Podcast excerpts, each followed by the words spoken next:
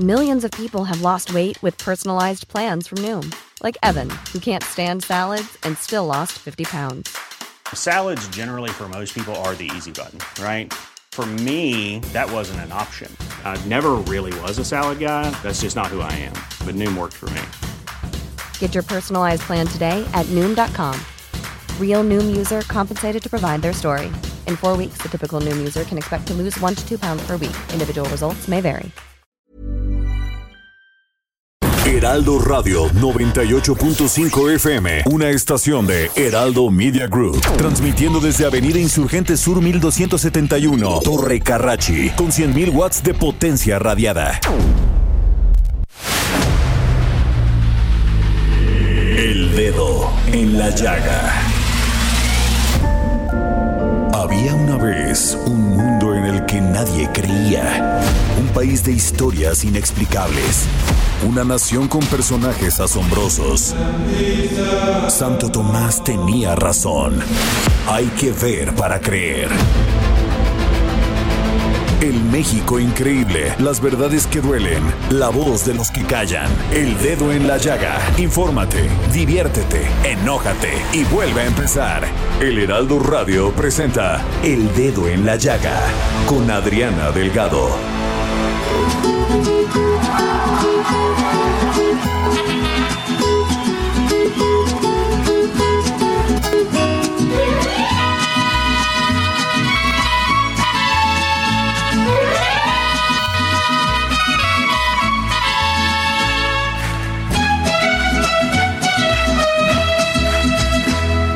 Miré,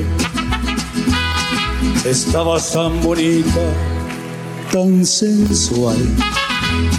Te imaginé ajena y me hizo mal. Ay, ay, amor. Ay, ay, qué dolor. Qué tarde comprendí. Contigo tenía todo y lo perdí. Te miré con tu mirada al ¿Quién no lo ha escuchado?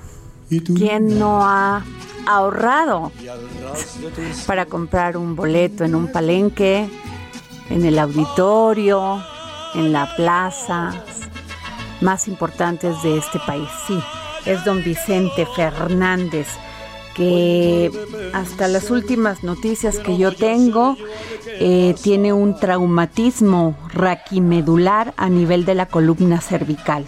Fue operado y está en terapia intensiva con asistencia ventilatoria y cuidados de un paciente crítico.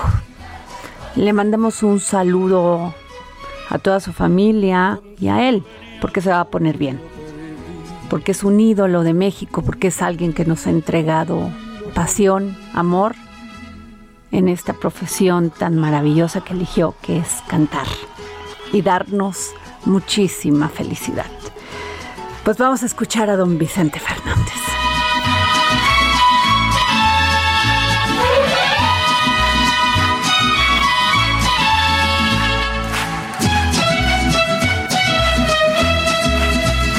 Te miré. Como ustedes saben, bueno, pues el presidente de la Suprema Corte de Justicia, Arturo Saldívar, anunció que no aceptará prolongar dos años su periodo al frente del máximo tribunal, como pretendía el Congreso mediante un artículo transitorio de la reciente reforma a la Ley Orgánica del Poder Judicial de la Federación. Bueno, pues yo creo que hubo este coherencia, hubo también este pues un respeto a la Constitución. Y pues en esa estamos como también estamos en que ayer se que llevaron a cabo tres varias reuniones en la Suprema Corte con el con el presidente de la Suprema Corte, Arturo Saldívar, y los magistrados de la Sala Superior del Tribunal Electoral del Poder Judicial de la Federación, y acordaron poner fin a la crisis interna a través de la renovación de la presidencia del máximo órgano electoral. De acuerdo, se centra en que los magistrados José Luis Vargas y Reyes Rodríguez renunciarían a sus cargos del presidente del tribunal y en los próximos días habrá una elección interna entre los siete integrantes del Pleno del Tribunal Electoral. Sin duda alguna, o sea, una crisis verdaderamente importante, trascendente para el Poder Judicial. Y tengo en la línea al licenciado Ignacio Morales Lechuga, abogado, notario 116 de la Ciudad de México, es procurador general de la República, embajador de México en Francia, es rector y profesor de la Escuela Libre de Derecho. Licenciado, ¿cómo está? Ya se me va el programa nomás de decir su currículum. Gracias, Adriana. Muy buenas tardes. Buenas tardes a tu auditorio. Mi pregunta. Estoy a la orden. ¿Se superó la crisis en el Tribunal Federal Electoral? Bueno, yo creo, yo creo dos cosas. La, escuchaba hace un momento hablar. Yo pienso que Arturo Saldívar se vio forzado a aceptar su no prórroga de mandato su reelección, como lo es en el fondo. ¿Por qué se vio forzado? Por la actitud de Fernando Franco, quien tiene a su cargo la ponencia sobre la prórroga de mandato y sobre el tema del 13 transitorio. El presidente se entera de la posición de la mayoría de los ministros y destapa en el en la mañana, en su mañanera, la circunstancia de que no iba a ser aprobada la propuesta Saldívar.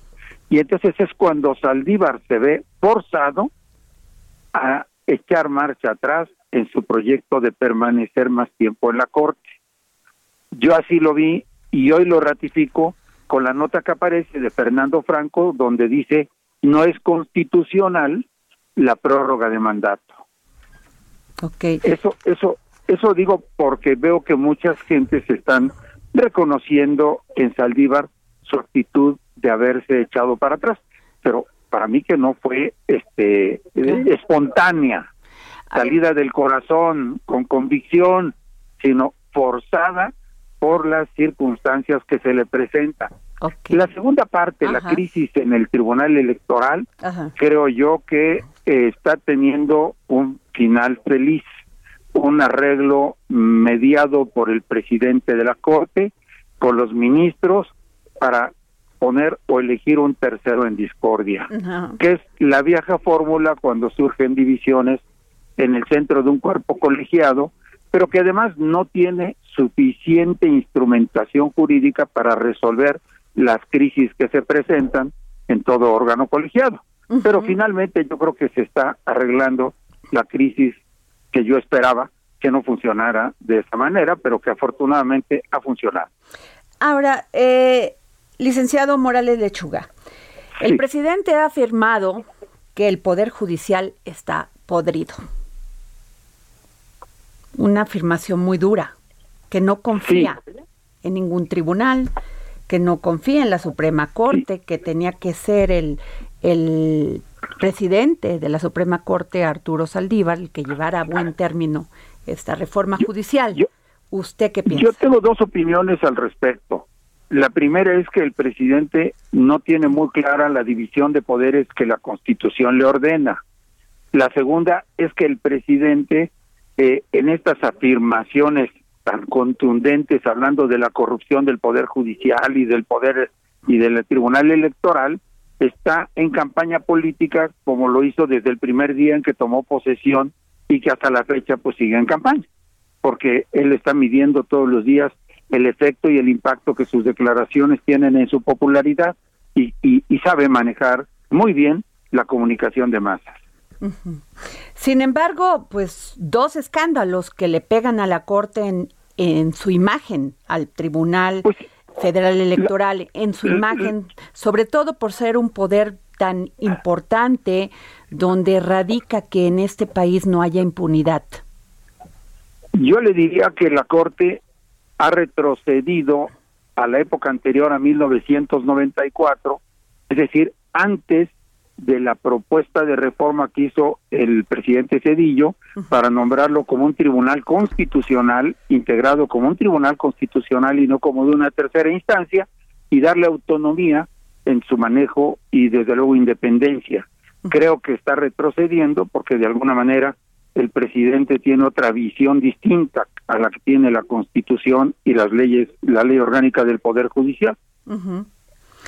Sin duda difícil la situación, este y bueno esto del tribunal, pues espero que no que no sean sus efectos más este más dañinos y que la confianza regrese y que pero pero mire yo le diría que la especialidad de este gobierno de la 4T es crear problemas donde no existen y después intentar resolverlos no había problema con el gas, ah, pues vamos a crearlo. No había problema con la gasolina de entrada del gobierno, pues hubo escasez de gasolina. Eh, no había problema con el abasto de medicamentos, pues vamos a crearlo. y, y, hoy es un problema difícil, como hay muchos problemas que de origen no eran problemas y que fundados en la corrupción han estado destruyendo mecanismos de distribución, instituciones, pero pero no han construido nada a cambio. Ese es uno de los grandes de las grandes carencias que padecemos actualmente. Yo pondría el primer ejemplo con el aeropuerto de Texcoco que se eh, sepultó bajo las aguas y y una corrupción que se anunció que no nadie ha demostrado un centavo que se hubiese desviado ni del aeropuerto ni de los laboratorios ni de nada. Son conflictos políticos. Y no se puede gobernar un país como México con 130 millones de habitantes a base de puros criterios de politiquería en lugar de criterios técnicos como debe ser en algunos casos. Pues muchas gracias, licenciado Ignacio Morales Lechuga. Gracias por habernos tomado la llamada para el dedo. Gracias, gracias Adriana. Que tenga muy buena tarde. Gracias, muy amable. Y bueno, pues ahí está. Una opinión importante de un hombre que ha ocupado varios carteras, no solamente como como este político, sino también el poder judicial y en la academia. Bueno, y nos vamos con este nos este, ay, bueno, fíjense que tengo una muy buena noticia porque hoy tengo cinco pases dobles. Sí. ¿Cuál es el único programa que regala libros y que regala pases para poder ir a ver un espectáculo? Y sí, el Heraldo Radio les tiene una sorpresa a los primeros cinco, que, cinco personas que me escriban a mi Twitter, arroba Adri Delgado Ruiz que se llevará un pase doble para la función del viernes 13 a las 8.30 de la noche de la obra Voy a ser papá con Plutarco Asa y que dirige Adal Ramones, que se está presentando, sí, en el Teatro del Parque en Interlomas. Los ganadores, este, pues los que me escriban los primeros cinco, eh, se deben de presentar una hora antes en la taquilla del teatro con identificación oficial. Cinco pases dobles para ver la obra Voy a ser papá con Plutarco Asa. Y déjenme decirles que este me dio mucha tristeza ver un tuit de esta asociación, fundación que se llama Narices Rojas porque me están diciendo que, eh, se los voy a leer, lo estoy buscando, que no les están negando las recetas a las personas que tienen hijos con cáncer y que este pues que sin esas recetas no pueden comprar el medicamento para sus hijos. Entonces, ojalá esto se arregle porque la verdad es un tema, híjole, ya no es un tema en el ámbito si cuesta o no, es en el ámbito del corazón, de la sensibilidad. Ojalá el gobierno federal termine de arreglar esto, que los niños de cáncer no sufran por falta de medicamento. Y bueno, fíjense que les cuento que el Consejo Nacional Empresarial Turístico pues eh, tiene unas consideraciones sobre el regreso a semáforo rojo en la Ciudad de México, aunque la jefa de gobierno nos ha, dicho que ella este que la Ciudad de México está en semáforo naranja. Ha sido un debate que para qué voy a, a ponerlo aquí en la línea y a ustedes porque finalmente este Hugo Gatel, Hugo López Gatel, de veras que nos ha dado a sufrir, nos ha hecho sufrir a todos los mexicanos. Pero ya eso ya será otro tema. Mientras tengo al maestro Carlos McKinley, secretario de Turismo de la Ciudad de México. Maestro, ¿cómo está? Muy bien, querida Adriana, estoy a tus órdenes escuchando Pues esto- aquí gracias. tus comentarios. Gracias, pues regresamos primero a semáforo rojo, ¿no? A semáforo naranja, perdón. Estamos en semáforo naranja. Estamos en semáforo naranja, efectivamente, y además ha sido un semáforo naranja que ha crecido a lo largo de las semanas anteriores en los aforos y los horarios de trabajo permitidos para las actividades turísticas. Es un semáforo naranja que ha permitido afortunadamente ya el inicio eh, constante de la recuperación turística. Así es, semáforo naranja aquí en la Ciudad de México. según esto que estoy viendo de las consideraciones que lanza el CENET, dice el cierre y la suspensión de actividades fue una medida dolorosa, pero necesaria en las etapas iniciales de la pandemia, cuando aún no se había desarrollado vacunas, pero ahora que están y se encuentran disponibles, el camino es acelerar la vacunación, caso que ha hecho muy bien el gobierno de la Ciudad de México y pero ellos están en contra que se cierre totalmente el comercio y la industria turística. Mira, ¿Usted no qué piensa podríamos de es- esto? Mira, que no podríamos estar más en acuerdo con el CENET y con cerca de otras 20 asociaciones de turismo que se han expresado de la misma manera. El CENET, como tú sabes, es una asociación que además reagrupa a muchas asociaciones de turismo con las que hemos estado trabajando desde el primer semáforo rojo. Y te lo voy a comentar para que tus radioescuchas Por lo favor. sepan. Ha sido un trabajo semana con semana desde hace más de un año. Nos reunimos con los distintos prestadores de servicios turísticos, restauranteros, hoteleros, con la gente que hace congresos, con los bares, con los centros comerciales, etcétera, y en cada caso se ha logrado avanzar, en algunos casos matizar, en otros profundizar y sobre todo estar de acuerdo con las condiciones para las reaperturas que se dieron. Así es que por eso hemos llegado a una situación en donde hay aforos distintos para distintos segmentos, pero la consideración que hace el CENET es la más relevante en el sentido de que si el proceso de vacunación avanza y eso ha significado un menor una menor cantidad de contagios entre las personas vacunadas es la gran razón para poder seguir trabajando en esta vía. Así es que estamos de acuerdo y déjame decirte, Adriana, que en estos temas de turismo la iniciativa privada y el gobierno de la Ciudad de México han trabajado muy estrechamente de la mano. Eh, ¿Tienen algún programa para apoyar a todos estos, a todas estas empresas dedicadas al turismo para reactivar el sector, este secretario?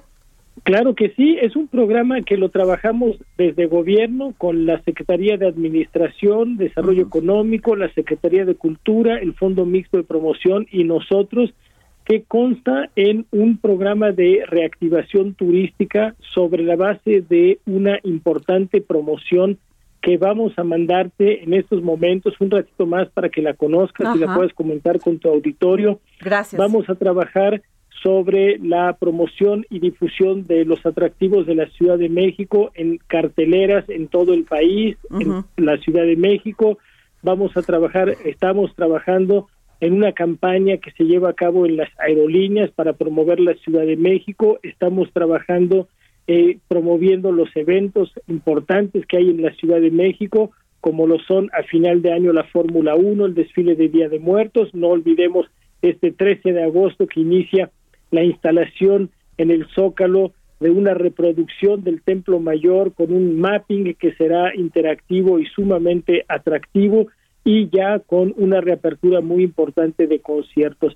Lo estamos anunciando todo a través de nuestros medios y una página que se creó a inicios de esta administración que se llama thecity.mx y todo esto coronado querida Adriana, por un sello que se llama el sello Safe Travel, que se le ha otorgado a la Ciudad de México, que a su vez lo está otorgando a los prestadores de servicios turísticos. Estamos promoviendo, eso sí, espacios abiertos como el Parque Ecológico Xochimilco, que es una de las propuestas más importantes e interesantes también en términos de turismo de esta administración. ¿Qué te parece todo esto? Muy bien, secretario. ¿Y qué pasó con todos estos festejos de los 500 años de la conquista?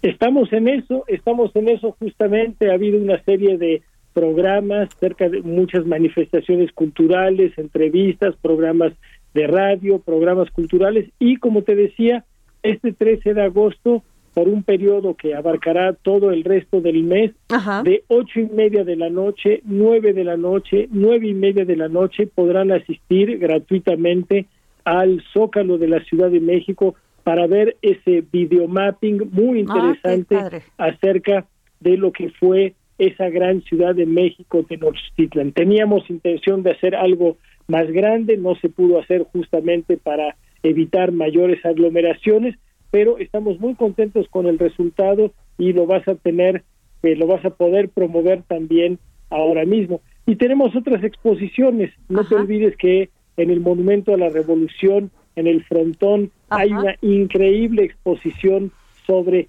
Frida Kahlo, una exposición eh, también de esas modernas que tienen mapping, que tienen mucha luz, color, una instalación fabulosa que ya se está llevando a cabo a la par que una que está en el Monumento a la Madre, que es el Van Gogh Alive. Es decir, esta ciudad ya está encaminándose hacia una próxima recuperación turística que nos va a dar mucho gusto anunciar con bombo y platillo. Pues le agradezco mucho, maestro Carlos McKinley, secretario de Turismo de la Ciudad de México, por habernos tomado la llamada para el dedo en la llaga. Adriana, estamos a tus órdenes, ya lo sabes. Muchas gracias por darnos esta oportunidad y hagamos que el turismo se convierta en uno de los más importantes factores de la recuperación económica de la Ciudad de México. Muchas gracias, maestro. Bueno, ¿y qué les cuento? Que demandan al príncipe Andrés de Inglaterra por presunto abuso sexual y Virginia Giuffre Giuffre, una de las mujeres que narró ante un juez sobre los abusos sufridos por parte de Jeffrey Epstein, presentó el lunes 9 de agosto una demanda en la Corte Federal de Nueva York, alegando que el príncipe Andrés, hijo de la reina Isabel, abusó sexualmente de ella cuando tenía 17 años. Ándale, se le viene duro porque estos temas sí las mujeres ya no van a, vamos a permitir que se sigan dando. Y tenemos a don Pepe Carreño, internacionalista, editor de la sección Orbe en el Heraldo de México, con este tema porque Andrew Cuomo renuncia a, a ser gobernador de Nueva York acusado de acoso sexual por 11 mujeres.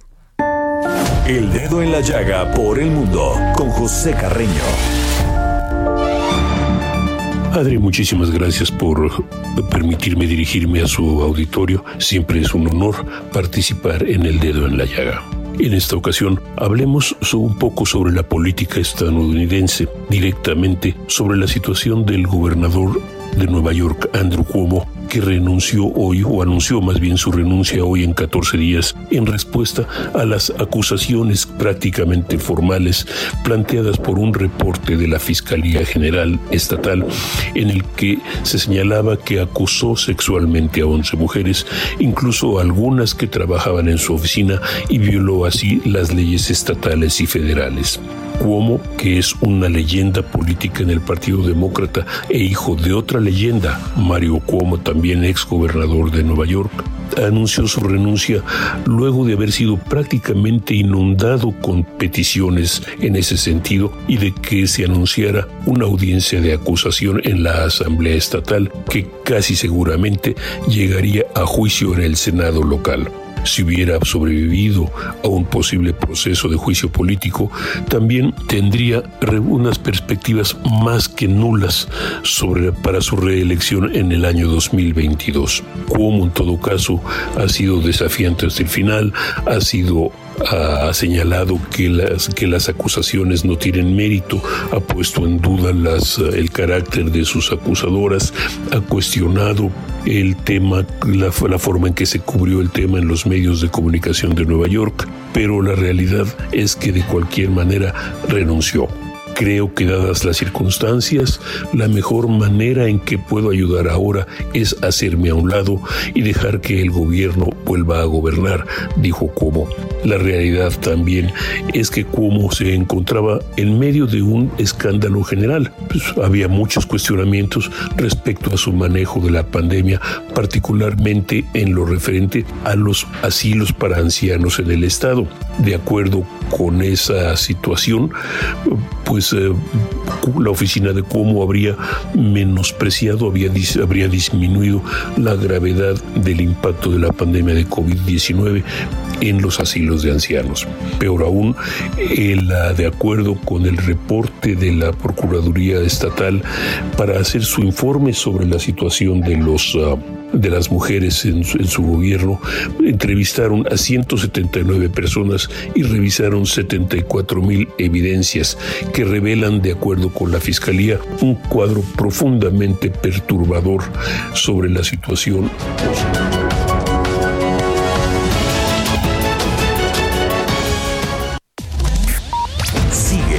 Adriana Delgado en su cuenta de Twitter. Arroba Adri Delgado Ruiz.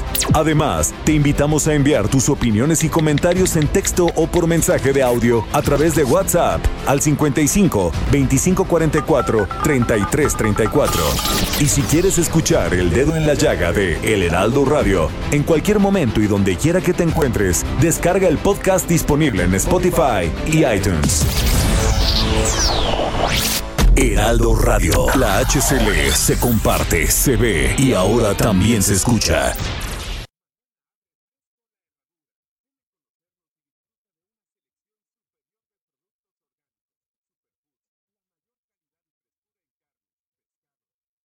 Radio. Sigue a Adriana Delgado en su cuenta de Twitter en arroba Adri Delgado Ruiz. Y envíanos tus comentarios vía WhatsApp al 55 25 44 33 34 o 55 25 02 21 04. Regresamos aquí al dedo en la llaga. Yo soy Adriana Delgado Ruiz. Me puede escribir a mi Twitter, arroba Adri Delgado Ruiz. Les voy a contar una historia triste. Híjole, hay veces que siento que como humanidad no avanzamos. Y déjenme, se las, di, se las cuento. Fíjense que hace unos días, en la ciudad de Guadalajara, Jalisco, un grupo de influencers conocidos como los chiquirrucas fue acusado por parte de la Asociación Civil Dignidad y Justicia en el camino AC, conocida como FM4, Paso Libre, y la Casa de Migrante de Saltillo, los acusaron por haber engañado y abusado de un joven migrante ¿sí? el domingo pasado. Según el comunicado de ambas organizaciones lanzado a través de las redes sociales, tres de los integrantes de este grupo de influencers ofrecieron dinero al joven migrante con tal de que se dejara tocar los genitales, hecho que ocurrió afuera del albergue de dignidad y justicia en el camino AC. Y estos jóvenes este influencers, porque ahora ya no hay edad si son jóvenes o no son este jóvenes. Este pues son Juan Carlos Villalobos, arroba GC Villalobos, Fer Rivera, Fer Rivera y Gabriel Roth. Y lo peor es que filmaron esto al exterior de la organización y se aprovecharon de un migrante. Como les digo, estaba ahí. Tengo en la línea a Luis Enrique González, director ejecutivo de Albergue para Personas Migrantes FM4, Paso Libre. Luis Enrique, estamos este, leyendo el, comunicado que ustedes emitieron. Muy triste, Luis Enrique. Sí, eh, muchas gracias por el espacio. Eh, y hay que decirlo como es, Luis Enrique, porque si las cosas no se dicen como son, no se conocen. Y no se puede realmente tomar las medidas tanto legales como también que aprendamos a ser mejores seres humanos. Sí, y también, como dirían los compañeros feministas, lo que no se nombra no existe, ¿no? Así Entonces, es. Hay que, hay que, un poco el, el, llamamiento que hacemos ambas organizaciones, la Casa de Saltillo y FM4 Paso Libre con este acontecimiento fue, pues primero visibilizar una acción eh, completamente discriminatoria, donde pues vulnera directamente la dignidad de una persona en situación de, de, de, movilidad humana con este tipo de acciones. Entonces, por una parte era visibilizar este hecho y pues con base en esa denuncia pública o mediática, pues eh, pues parar este tipo de acciones, ¿no? Este, primero entendemos que en un mundo tan mediatizado donde donde pues todas y todos tenemos oportunidad de crear contenidos digitales, es un llamado también a, a, a, cuestionar qué tipo de contenidos digitales se crean y se consumen al mismo tiempo, ¿no? Y donde estos pues jamás eh, sean realizados ni, ni, ni, utilizados para pues menoscabar la dignidad de, de, cualquier persona. Pudo haber sido una persona migrante, pudo haber sido una persona en situación de calle, claro. o de alguno de otros de, de, de, los otros grupos que sistemáticamente han sido vulnerados en sus derechos, ¿no? Los pueblos originarios, eh, las propias mujeres o la propia comunidad LGBT, ¿verdad? Si, sistemáticamente hay, hay, grupos que por las condiciones estructurales viven violencia de per, se, entonces eh, un poco era el llamamiento. Ahora, y la otra, ajá, ajá, sí, por favor, no, Luis Enrique termina, por favor. Y, y, finalmente también visibilizar, pues, cuál es el contexto que también pasan las personas que, que se encuentran en situación de movilidad humana por México, por Jalisco, uh -huh. por el área metropolitana, ¿no? O sea, hacer énfasis que es una realidad, la migración internacional es un fenómeno que nos ha acompañado como país, que nos sigue acompañando y entonces en ese sentido, ¿de qué manera nosotros como personas en México nos condolemos o nos solidarizamos con estas personas pues que van caminando, transitando o que ven en nuestro país un lugar para quedarse y vivir, ¿verdad? Entonces ah, es un poco también todo eso. Va que queremos ¿Emprendieron señalar. ya acciones legales este migrante contra este a estos influencers?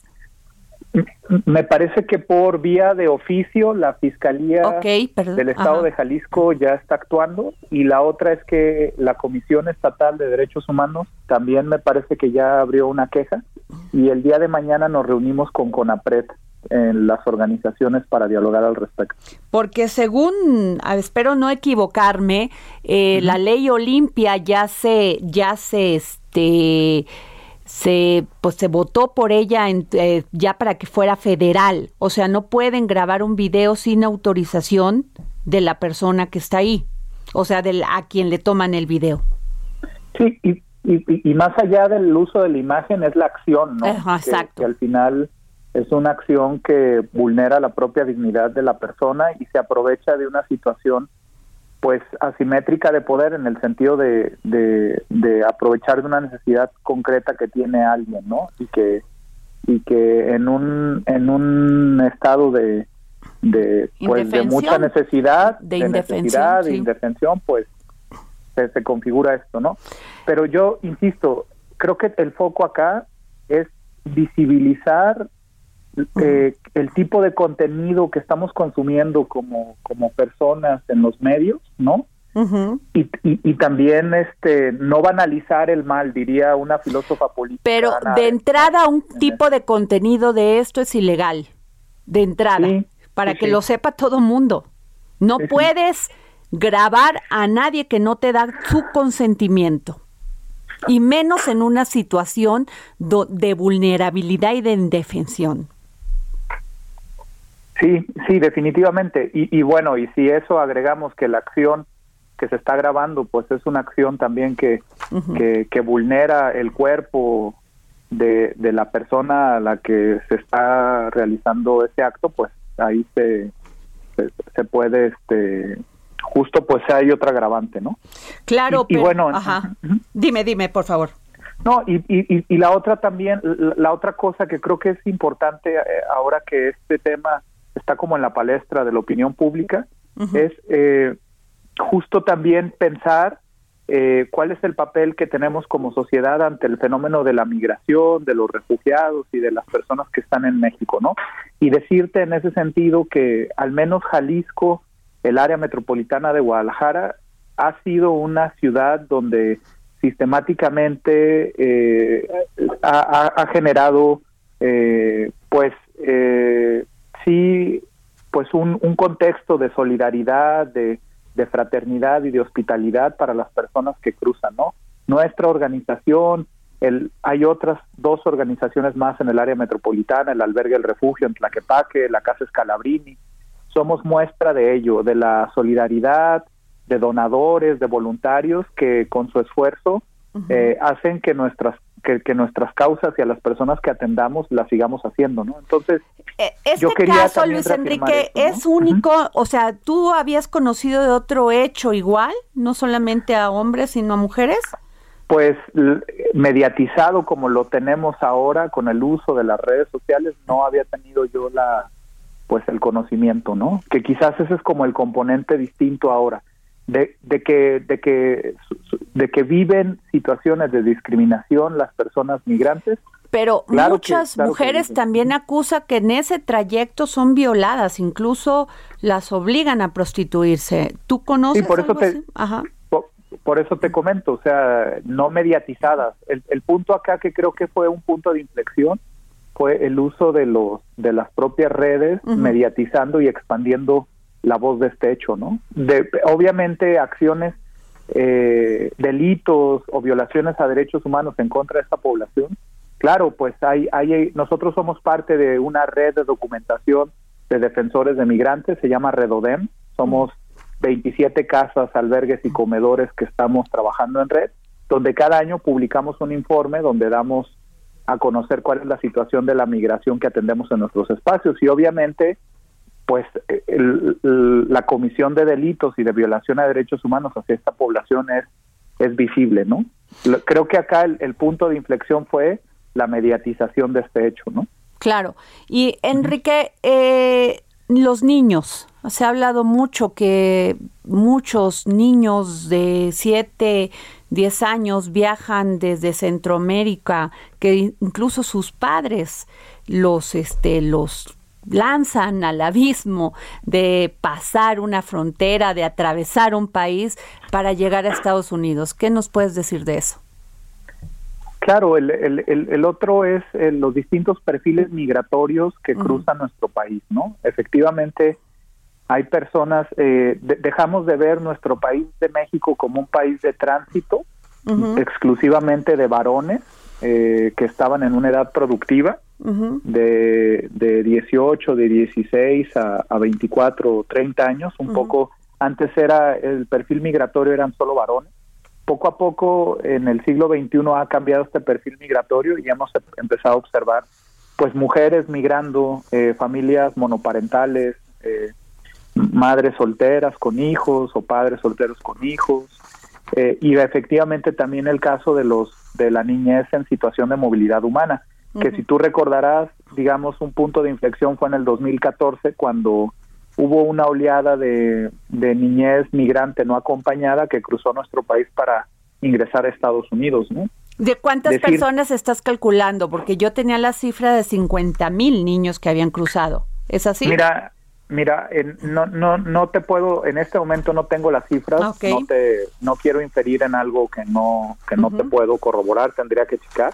Pero lo que sí es una realidad es que a partir de la segunda década del siglo XXI, que ha habido un aumento significativo de esta población. Qué triste. Eh, y, y, te digo, 2014 fue un punto de inflexión y así hasta el 2021, pues obviamente sí hay, sí hay niñas migrantes movilizándose. Pues te agradezco mucho, Enrique, la verdad, la labor que tú realizas junto también con la, la Casa del Migrante de Saltillo, a cargo de Alberto Sicotenca, el Carrasco, es impresionante. Este, pues, ¿qué te digo? ¿Qué, qué temas tan tristes que estarlos diciendo del comportamiento poco humano, fíjate nada más, poco humano por no decirle otra, otra palabra, ¿no? Gracias, Enrique.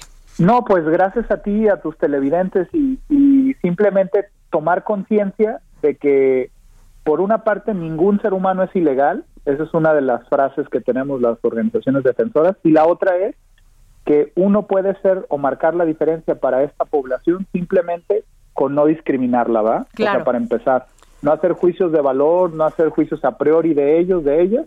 Claro. Y la otra es, si quieren menos abusar de ellos. Exacto, por supuesto. Y, la- y la otra es, si quieren solidarizarse con la causa, seguramente en sus entidades federativas hay una casa de migrante a la cual se pueden acercar. En nuestro caso, pues estamos en Guadalajara, Ok. FM4 Paso Libre, eh, los compañeros de la casa de Saltillo, pues en Saltillo, Coahuila. Y así hay una red de casas en toda la República donde pueden acercarse y colaborar. ¿Sale? Muchísimas gracias. Enrique. Muchas gracias, Luis Enrique González, director ejecutivo Albergue para Personas Migrantes FM4 y Paso Libre en Jalisco. Bueno, y nos vamos con el... eh, fíjense que hoy vi una noticia que la OMS no ha dado su visto bueno para la aplicación de una tercera dosis del biológico de Pfizer Biotech y este y por eso le pedí al doctor Malaquías López que nos tomara la llamada miembro de la Comisión Universitaria para la Atención de Emergencia del Coronavirus, profesor de Salud Pública de la Facultad, de Medicina de la UNAM. Gracias, doctor, ¿cómo está? ¿Qué tal? Buenas tardes, Adriana. Pues muy agradecido por la invitación y aquí a la orden. Doctor, no estamos entendiendo porque por un lado eh, Estados Unidos dicen que sí es necesaria una tercera dosis, incluso que Pfizer ya está trabajando en ella para para para reforzar todavía la este las dos vacunas anteriores. Pero eh, ya no entendemos por qué la OMS está tan reacia a, a que se aplique. Bueno, pues parece que vivimos en un mundo al revés. Sí. Mire, esta, estas decisiones acerca de cuándo y cómo es prudente vacunar a las personas son decisiones técnicas que deben de tomar pues los organismos que para eso existen y los grupos académicos que a eso se dedican a hacer investigación para apoyar la toma de decisiones. Esta no no es una decisión de la farmacéutica. Entonces, pues quisiera yo pensar que es de buena fe que ellos dicen, ah, sugerimos que pongan una dosis de refuerzo, pero pues ellos no tienen que ser quienes toman las decisiones. Y por el lado de la Organización Mundial de la Salud, ha insistido eh, todo el tiempo en que debemos entender que no estamos en una isla, que el mundo ahora es una aldea y que pues lo que suceda en cualquier parte del mundo afecta al resto. Entonces, si nosotros dejamos que corra esta epidemia sin ninguna restricción, por ejemplo, por el África, pues tarde que temprano va a surgir allá una variante nueva o una nueva cepa de plano de este virus que va a romper la inmunidad que hemos estado construyendo todo este tiempo y vamos a volver a empezar desde cero. Entonces creo que eso se tiene que entender. No, no, no podemos pensar que cada país es nada más solito responsable de sus ciudadanos, porque hay países que no tienen manera, no, no tienen recursos para comprar una vacuna. Entonces es responsabilidad del resto del mundo ver qué es lo que está pasando y tratar de invertir en cuidarlos porque eso es cuidar nuestra propia salud. Entonces creo que allí pues la OMS ha hecho muy bien en estar insistiendo en la importancia de que las vacunas tengan una distribución más equitativa para llegar a esos lugares del mundo donde no hay protecciones y todos nos ponemos en riesgo. Ah, ok. Entonces la petición sería como este por hacerlo equitativo para que todo mundo reciba la vacuna y más más este rápido logremos una normalidad. Pero lo que mi pregunta sería, doctor, si aquellas personas que ya se pusieron dos dosis se ponen una tercera, eh, ¿podrían tener algún riesgo? Riesgo no, protección sí. La vacuna seguramente se re- reforzaría la inmunidad que ya tiene la gente, pero hasta el momento no hay ninguna evidencia de que sea indispensable una tercera dosis porque las vacunas han protegido bien a la gente. y bien quiere decir que aunque algunas personas vacunadas han, han llegado a tener una reinfección, esa reinfección se controla y las personas pueden curarse relativamente rápido y fácil. Entonces, mientras no haya pruebas de que la infección no es perdón, que la inmunidad no es útil, no es indispensable tener una tercera dosis. Entonces, si vamos a tener mil vacunas, pues hay que decidir si las gastamos en vacunar a los ya vacunados o las gastamos en vacunar a los no vacunados. La postura que yo creo que es más razonable es invertir en los no vacunados.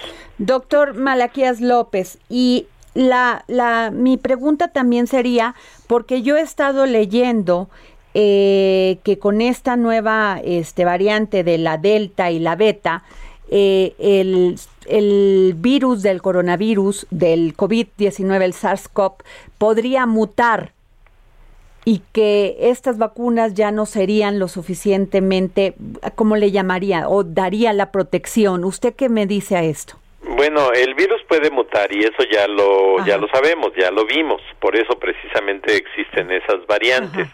Entonces, el virus está mutando con mayor facilidad mientras puede estar infectando y reproduciéndose. Entonces, pero no agravando, ¿o sí?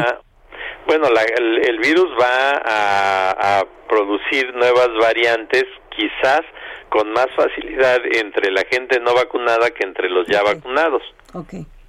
De manera tal que, pues también hay una prioridad. Si queremos llegar a final, al final de esta pandemia, pues tenemos que dispersar la protección en el resto del mundo. Claro. Este, pues, eh, y doctor, ¿usted tiene conocimiento de algún avance de la vacuna patria? Eh, pues no. O sea, más allá de lo que se dijo en su momento, eh, yo espero que sí sigan trabajando, que sí se siga desarrollando ese proyecto pero pues esa no es para nosotros ni para otros eh, la solución.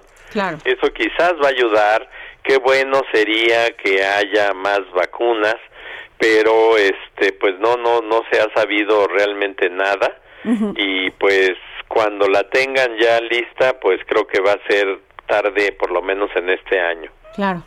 Pues yo le agradezco, doctor Malaquías López, miembro de la Comisión Universitaria para la Atención de la Emergencia del Coronavirus, que nos haya tomado la llamada para el dedo en Pues yo agradezco la invitación y quedo a la orden. Gracias. Bueno, sin duda alguna, lo que sí es verdaderamente cierto y real es que nos debemos de cuidar. Está saturado los hospitales en la Ciudad de México por COVID-19 y lo que podemos hacer, y podemos hacer mucho, es cuidarnos, usar nuestro cubrebocas y, la, y las medidas higiénicas. Nos vamos con Mente Mujer, con Enge Chavarría, columnista y editora de El Heraldo de México e integrante del equipo de Mente Mujer. Mente Mujer, un espacio en donde damos voz a la mente de todas las mujeres, con Adriana Delgado. Hola Adriana, ¿cómo estás? Muy buena tarde. Hoy vamos a hablar del lupus. Es un reportaje que traemos en Mente Mujer que aparece todos los lunes en el Heraldo de México y también pues bueno, los invitamos a que nos lean a través de las redes sociales de Heraldo Media Group. Te cuento Adriana, desafortunadamente esta enfermedad de cada 9 de cada 10 pacientes pues le da o ataca a mujeres, sobre todo y principalmente jóvenes. Eh, es una enfermedad degenerativa y pues se puede presentar desde muy temprana edad, como son la pubertad, o cuando hay ciertos cambios en la vida de las mujeres y los hombres. Por ejemplo, durante la menopausia nos mencionan cuando das eh, a luz o el alumbramiento o después de una infección vírica o la exposición solar o como resultado de un trauma. Es como lo que desencadena esta enfermedad. Uno de los principales síntomas que debemos tomar eh, mayor atención es el dolor en los músculos de articulaciones. Estos famosos eritemas permanentes en las mejillas que aparecen como alas, que aparecen enrojecidas, también en conjunto con problemas del riñón, fatiga extrema y debilidad, úlceras bucales o nasales, el pérdida de cabello, eritemas solares, depresión, eh, síntomas gripales muy continuos o inflamación de los tejidos que recubren órganos internos como dolor abdominal o pectoral. Eh, hay que tomar en cuenta que uno de estos síntomas no es precisamente ya lupus, para que no nos asustemos, pero sin embargo, pues bueno, hay que tomar mayor atención. Eh, algunos especialistas, pues lo que nos mencionan es que hay tratamientos que entre más temprano se dé el diagnóstico, pues bueno, es capaz el paciente de desarrollar una vida normal. Incluso eh, ya actualmente se encuentra con un arsenal terapéutico robusto para este tratamiento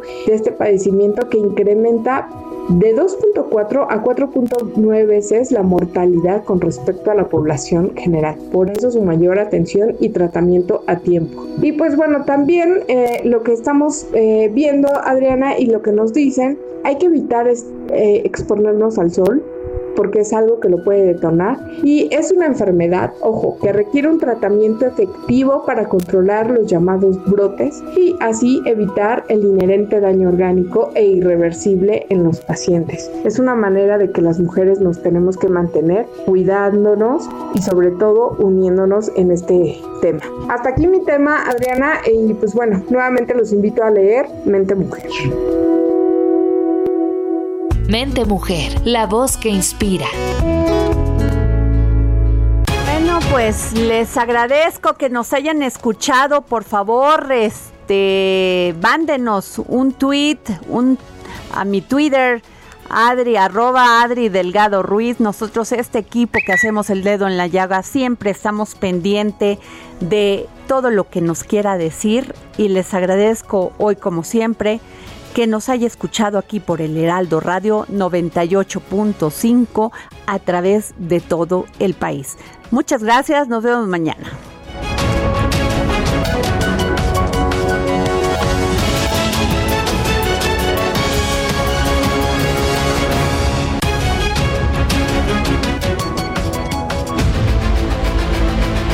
El Heraldo Radio presentó El Dedo en la Llaga con Adriana Delgado. Heraldo Radio, la HCL se comparte, se ve y ahora también se escucha.